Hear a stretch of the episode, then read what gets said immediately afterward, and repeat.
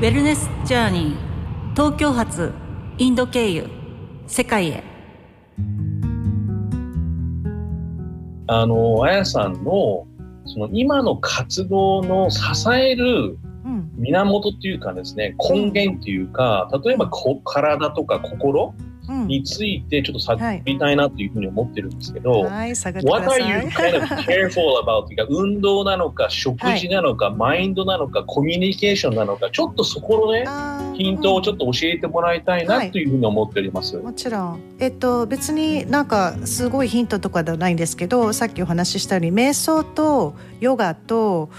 かはもうやっぱり生活に取り入れないと頭がみんな考えすぎてるじゃないですか。で考えすぎるのが当たり前の生活になっていてみんなもそうだから何て言うんですかね。だから考えないで感じる？感じるに戻れることをなるべく取り入れる。もちろんいいセックスでもいいんですけど何て言うんですね。もうあの映画で感動するいい本素敵なあの本を読む素敵な出会い、うん、なんか何でもいいんですけどとにかくエネルギーをくれるインスピレーションをくれるものを毎日私は例えばオプラ・ウィンフリーだったり私の好きなスピリチュアルリーダーの瞑想やトークを聞いてあの少なくても自分の伝え方をもっとうまくするためにもあのこの感じ方っていうのを例えば英語だと26のアルファベットで伝えるの難しいし日本語の場合漢字だけでも3,000以上だから言葉で伝えるのはすごく難しいんですよね。でもこの漢字、みんなが自分がどう感じるかだって結局結婚とかだって社員を雇うのだって経歴とかよりどう感じるかじゃないですか。だからなんかどっちかっていうと私は感情を優先するように気をつけてます最近は特にメールとかもうテクノロジー携帯だろうがメッセージだろうが私は読みたい本もいっぱいあるし行きたいところもいっぱいあるし会いたい友達もいっぱいいるのにみんなと話す時間が少なくなってしまって overconnect ってちょっとみんなとつながりすぎていてだからずっと頭があの考えすぎちゃう考えすぎちゃうっていうか頭が疲れちゃうんですよね。うんうん、だからもうすごい忙しい明日こんなプレゼンがあるから準備しなくちゃっていう時ほど全部忘れて瞑想したり、スパに行ったりマッサージに行ったりする。うん、でとにかくもうそのプレゼンとかもう失敗のしようがないしどう大失敗してもたった人生のうちのちょっとした点じゃないですか。その失敗って。だからうんなんていうのかな。なるべく自分の気持ちいいこと気持ちいい人と過ごすとかでエネルギー充電をして自分のセルフラブタンクを満タンにすることを心がけることでコーチングクライアントにも出せるものが変わってくるんですよね。うん、なんかその話を聞いてると、まあそのやってることで言うと瞑想とかヨガとか、スケジュールをそのいっぱいにしないとかいろいろあると思うんですけど、もっと突き詰めると先ほどおっしゃっていただいた、はい、そのもっと根源にあるものっていうのはセルフラブというか自分をちゃんと持って、うん。で心配せずにその気持ちを、まあ、気持ちというかエモーションを大切にして大きいこと言うとユあのユニバースというかその宇宙がうん。あのサレンダーというかそのサレンダーというか身をま、うん。ま任せるっていう状況を作って、うん。でそれがすごく重要なのかなっていうふうにそう。話を聞いてて思うんですけそどうですねもちろん。でいろんないろんなことがあるんですけど今の言った通りであの最近あの私のインスタでも上げた本のねあの、うん。推薦おすすめ本とかをたまにポストするんですけど、あの最近一番最後にポストした本で「あの Trust」っていう本があるんですけど、うん。この Trust 信頼は自分の信頼周りの信頼。うん。であのユニバースの信頼とか、うん。そういうなんて言うんですかね。だからもうトラストフォールしたようにもう大丈夫って今の自分の状態でどんなにお金がなくてもどんなにデブでもどんなになんだろう受験に失敗しても今のままで十分なんだってあの思うのが何よりもプライオリティだと思うんですよね。うん。うん、だからさっきあのいやごめんなさい途中で。思ったのは、うん。あの僕も最近最近素晴らしい本を読んでうん。あの、英語で言うと、enough っていう言葉があって、うん。うん、なんか何が、何々が足りてますみたいな話があるん。で、で、その本を読んでると、なんかやっぱりいろんな問題っていうのは、何々が足りないとか、何々が自分ができてないとか、何々がえもっとこうなるべきだなっていう、その、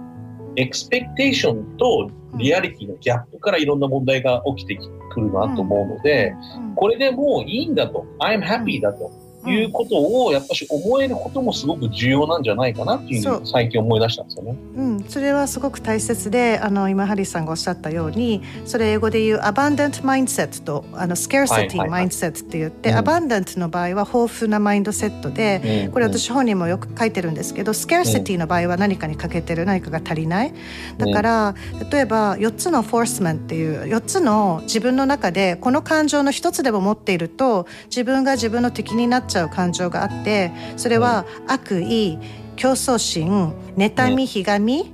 こういう人と比較するとか相手がなんで自分にはないもの持ってるんだってムカつくこととか相手がいなければ自分は上に行けたんだとか例えばマラソンだって後ろ振り向いてたら必ず遅れるんですよ自分は。だから自分の競争相手は自分だけだからっていうことはいつも自分は一番なんです。今何にもしなくても。だって自分の競争相手は自分だから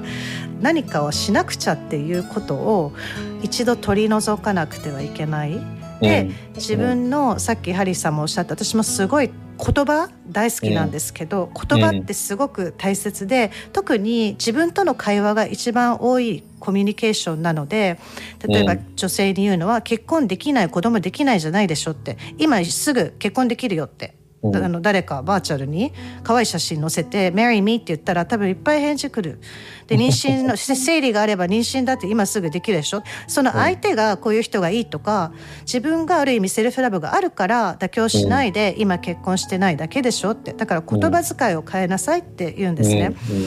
結婚できるけど私はこういう人がいいって。それとできないとは全く違うんですよね。うん、だから誰にしようかなとかいつ来るかわからないってワクワクしてると来るんですよね必ず、うん、うん、自分の中でネガティブな言葉をまずは全部ポジティブに変えていかないことには、うん、いくら資格取ったりこういう self-love のコーチング受けても自分の言葉をがネガティブなうちはせっかく self-love 行ったのに全然 self-love 増えなかったわで終わるの。だから self-love のコーチは無駄なお金だったわとか。じゅんじゅんさんいかがですか、うん、今のお話を聞いてて思うのは。そうですね、まあ、私もヨガと瞑想、まあ、まあもう今おっしゃってる通りだなと思ってて、まあ、自分でマインドコントロールかけていくっていう意味でやっぱ自分に対して自分のこう問いかけ自分に対してのこう cheer up だったりとか、うん、もう自分しかいないまあ、これも私インドに来てからなんですけど、まあ、すごく日本ではやっぱ恵まれた環境で甘える場所がいっぱいあって、うん、だけどインドに来たらもう本当に自分で自分をチアアップするっていうことを、をするために、やっぱりもう健康だったりとか、まあ、マインドをこう健康な状態に保つっていうところを心がけていて、まあ、ただそのやっぱりその。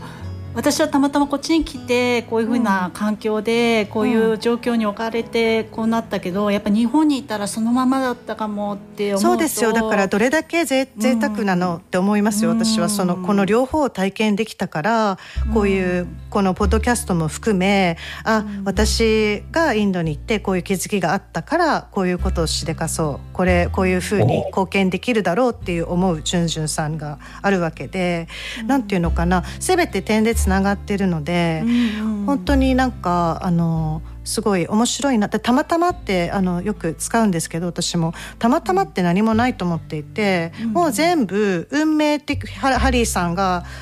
ああそこで会うのも運命的。でなんか何をやってるかわからないけどなんかおお願いされた時にイエスっていうのも運命的。で何て言うのかな。でこれはさっきハリーさんもおっしゃったように別にこのポッドキャストでリスナーの皆さんをちょっと勇気づけて終わりじゃないんですよねわからない誰かの奥さんを次に紹介する人かもしれないし、うん、何かもっとじゅんじゅんさんの針をインドで広めるための誰かを紹介することになるかもしれないしで人生ってそんなもんだと思うんですよね。うん、何一つ私たちがコントロールして得たものってまあ、一つ二つとかってあるおばあちゃんのスピリチュアルリーダーが言ってたけど一つ二つもある実はなくて。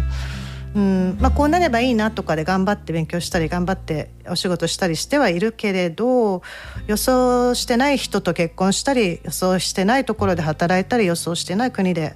引っ越したりいつも全部予想してないことが起き続けてるだけだから、うん、なんかあんまりプランニングする意味はないと思うんですけど。いやだからこれ僕も最近あのあ、あやさんに言ってないかもしれないんですけど、じゅんじゅんさんに言ったんですけど、最近僕もね、ライフコーチにお世話になってて、うん、2週間ごとにいろいろ話をしてて、うん、で、今年の1月からやってるんですけど、うん、まあなんていうか、自分との対話を人に手伝ってもらってるっていう話なんですよね、ライフコーチっていうのは面白いことで言うと。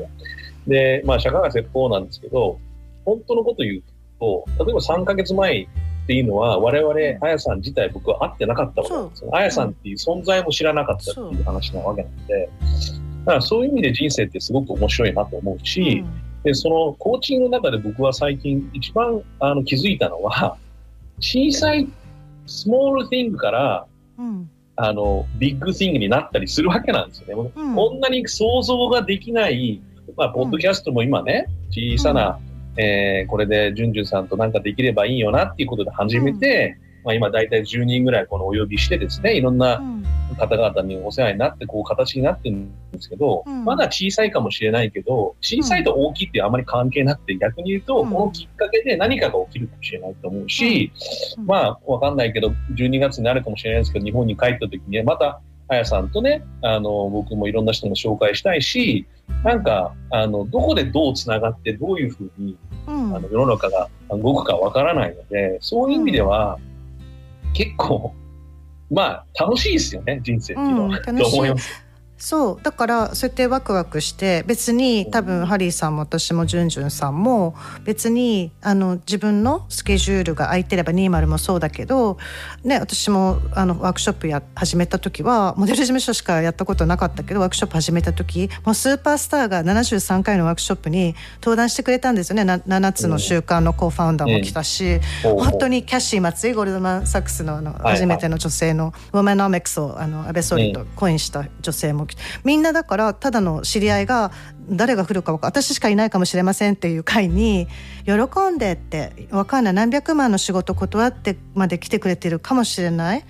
あのすごいだから何て言うんですかね人のシェアしたい気持ちとかみんなを助けたい次の子どもたちの未来をもっと輝かしいものにしたいっていう気持ちって誰にもあるものだと思うんですよね。だからそれをやってる人たちはみんな応援し合って生きてるわけだしどんどんこういう特にこういうコロナとかになったおかげでそういうもっと大切なもののに気づかされてるからすごい私はあの面白い時代になったなとであと今ハリーさんがおっしゃったようにコーチってものすごく大切で私はもう、ね、私がもうスーパーアイドルと思ってるコーチたちでさえ3人ぐらいコーチがいるんですよね。ビジネスコーチだったり例えば私がスタイルコーチだったりビジネスコーチだったりライフコーチだったり。だから例えば私のクライアントの一人でねテトリスのオーナーのブループラネットファンデーションの今地球を100%サステイナブルにする活動をしている環境保護課のヘンクとかももうビリオネアだしもうすごいことイーロン・マスクと仕事してたいろんなことをしてるけれどもうすごく好奇心もあってまだまだもっとやりたいこととかがいっぱいあって恥もなく動いてパッションを持って動いてるんですよね。だから途中の人ほど俺ったらすごいって。だから分かんない。ヤクザもそうじゃないですか。上の人って紳士的ででも中途半端な真ん中の人たちはちょっとチンピラで下品でなんかわかります？なんかいません？そういう、はいはい、ね、だから一番上の人ってもっとすごく謙虚だしオープンなんですね。まだまだ学ぶことはいっぱい体験したいことはいっぱい、うん、だからその姿勢をずっと持ちたいなと私は知らないことだらけだもん。うん、うん楽しいと思う。今からなんかこういう自己啓発とか日本の言葉私あんまり好きじゃないんですけど personal growth 自分の成長にすごくコミットしていてあの学校や家族とかあの周りから教わってこなかったことを特に2回目の旦那のおかげで気づかせていただいてああもう仕事もなくお金もなく体も頭もボロボロになった時にもうとにかく魂を充電しないとってなんか光が見えたんですよね、うん、どこからともなく。そのおかげでズタズタボロボロだけど引きずりながらあやっとまたよちよち歩きできるようになって今ではコンフィデンスコーチ。ねえ。だから面白いな。だからさっきの、まあ、話説得力ありますよねそういうありますよ悪いけど私本当に。なんか、何でも来いって感じ。更年期だろうが不妊治療だろうがバツにだろう、離婚だろうが結婚だろうが弁護士沙汰だろうが。説得力があるからこそ僕はグラフに人生書いてくださいっていう話をしたんですけど、やっぱあやさん50分ぐらい事前に話をしてですね、うん、あの書けないっていうか、まあ、こういう深い話もあってアップダウンもあればダウンアップもあれば、うん、ダウンの時もすごいアップだった状況もあるというと、うん、なんかグラフに収まれないなっていうのも結構面白い話だったと思います。まあ、人生ってグラフに書けるっていうのもいるいる人もいるし、私はあのその深さがあるしと思うと、なんかそのその中でもちょっと今日、あの次のトピックでその純次さんと僕は聞きたかったのはですね、うん、要はウェルネスっていうのは、あやさんとして何なのかっていうことと、うん、まあそのさっき言ってたその生き方っていうふうな話があると思うんですけどいろんなウェルネスの意味があると思うんですよね。毎回ゲストの方がいろいろ聞いてるんですけど、まあ、ぜひちょっとそのウェルネスについて、えー、お聞きしたいのが1点と、はい、ウェルネスに必要なものは何なのかっていうことと困難な時を乗り越えるヒント、はい、ここら辺をちょっと掘り下げてさせていただければなと思います、はい、えっと、このウェルネスっていう言葉が今流行ってますけどそれが何かいまいち私はウェルネスって英語でわかるんですけど、うん、あの日本語でどういうふうに使ってるかちょっとクエスチョンなんですけど私にとってのウェルネスは本当にボディマインドソウルボディとマインドだけではなくてボディマインドソウル魂とマインドとボディがコネクトして本当にさっきお話ししたようにユニバースとも世界中の誰とも一緒な気持ちに慣れてる時が一番自分が気持ちいいんですよ。うん、うん、だから意地悪な人に優しく返すもしくは言い返さないそういう時の自分の方が気持ちがいいゴミがあの散らかってたら誰にもわからないようにお掃除して次の人が入った時に気持ちがいいのを想像する自分なんていうのかなそういうふうに自分からいつでも自分を気持ちよくできるし地球のために小さなこともできるし大きなこともできるしそれをいちいち考えてるのが楽しい私は。だからまあ一言で言ったらボディマインドソウルのコネクションかな私の場合は。でさっきのヨガとかあの瞑想,、瞑想のお話もできてあの私の本には女性用の向けの本なので女性用にはマスターベーションのチャプターもあるんですけどあの考えすぎてるところ例えば朝起きた瞬間もう携帯見てやらなくちゃやらなくちゃってもうなんかタスクをやりこなすことでなんか達成感があるのが正しいみたいな生き方になっちゃってるところを逆に何もしないで一つのことだけに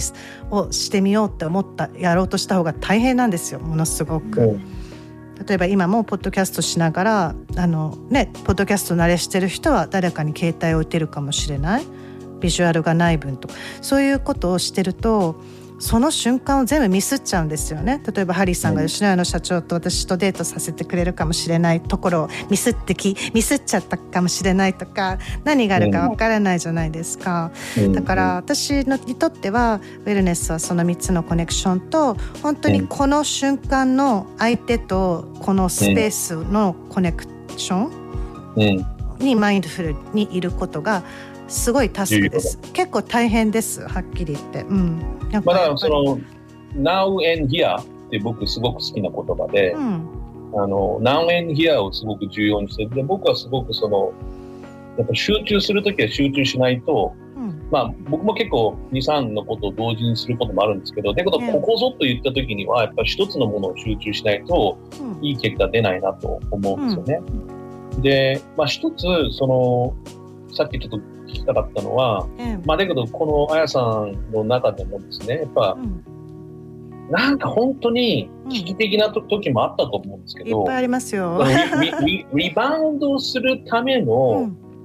なんかヒントはい、それも全部本にも書いてあるんですけどあの一つ二つじゃないんですけどまずさっきあの最初の方でハリーさんが「問題」って言葉を使ったんですけどこれ言葉のあれにも私「問題」って言葉を使わないようにしていて「チャレンジ」って言葉に変えたんですよね。はい、あと例えば I am this, I am mad とか I am sad とかではなくて I feel sad, I feel mad だから自分は自分の感情じゃないんですよ。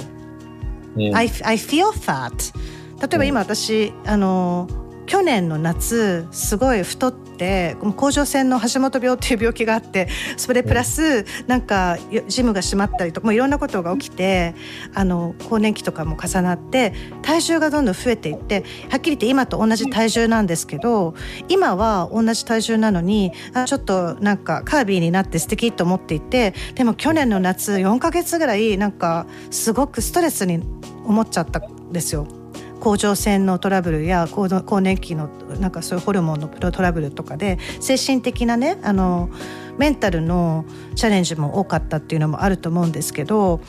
同じ体重の同じボディなのに去年の夏の私の自分のボディへの捉え方と今と全然違うんですよね。で何をじゃあするかって言ったら例えば男を変えるとかねわかんない。これちょっと極端な話。前のボディを知らない人と付き合えばいいだけじゃんとかね。その恋愛関係にしてはね。で誰とも全然付き合ってないんですけど。でも面白いことに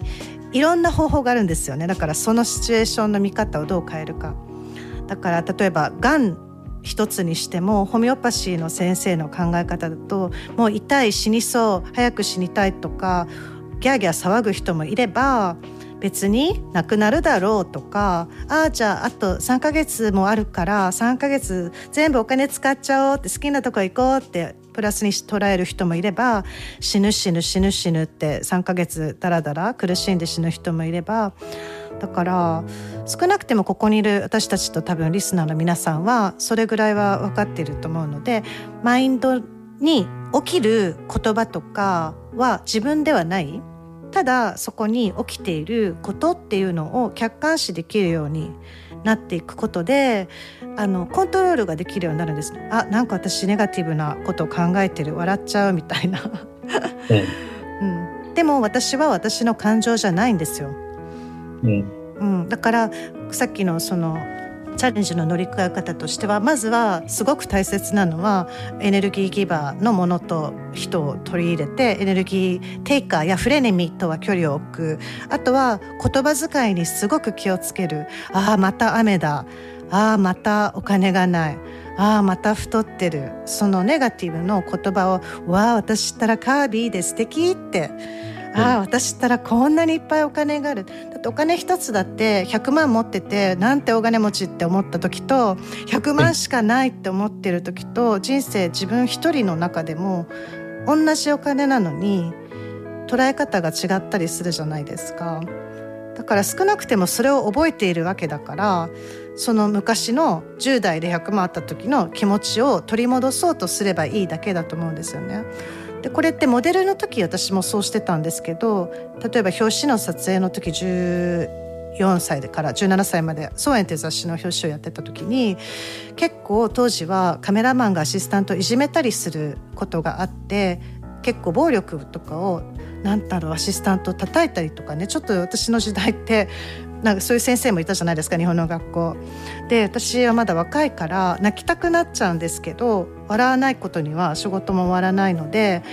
いつも例えば映画の面白いシーンとかを頭の中に溜めてたんですよコメディを見たり楽しいことが起きたら普通の人はいつもそれを思い出すかもしれないんですけど私はモデル用に頭の中のソフトウェアみたいにフォルダー分けして撮影の時にあのことをどんなにカメラマンがアシスタントいじめててもあのことを楽しい時を思い出そうっていうことをやってたんですよ。で瞑想って結局そうじゃないですか。いつでも自分であの一番幸せだった時にいつでも戻れる